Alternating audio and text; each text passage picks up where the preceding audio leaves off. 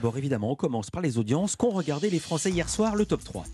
C'est TF1 qui est en euh, première position avec Alibi.com, 5,2 millions de téléspectateurs, soit 25,8% euh, euh, du public pour la comédie de Philippe Lachaud. Hein. C'est mieux que lors de sa dernière diffusion en février 2022. Derrière, on retrouve France 3 avec la série policière britannique McDonald and Dodds, 2,3 millions de téléspectateurs, soit 11,4% de part d'audience. Enfin, France 2 clôture ce podium avec les choristes, 2,2 millions de téléspectateurs spectateurs et 11% de part d'audience. France 2 qui est au coude à coude avec M6, hein, qui proposait hier un nouveau euh, numéro de zone interdite consacré aux maisons 100% euh, recyclées.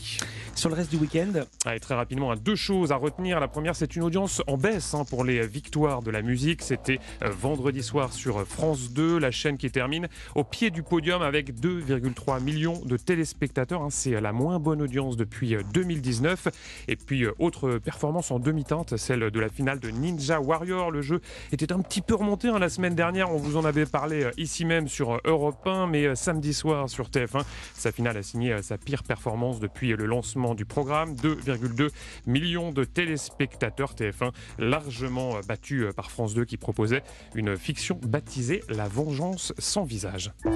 Europe 1, le journal.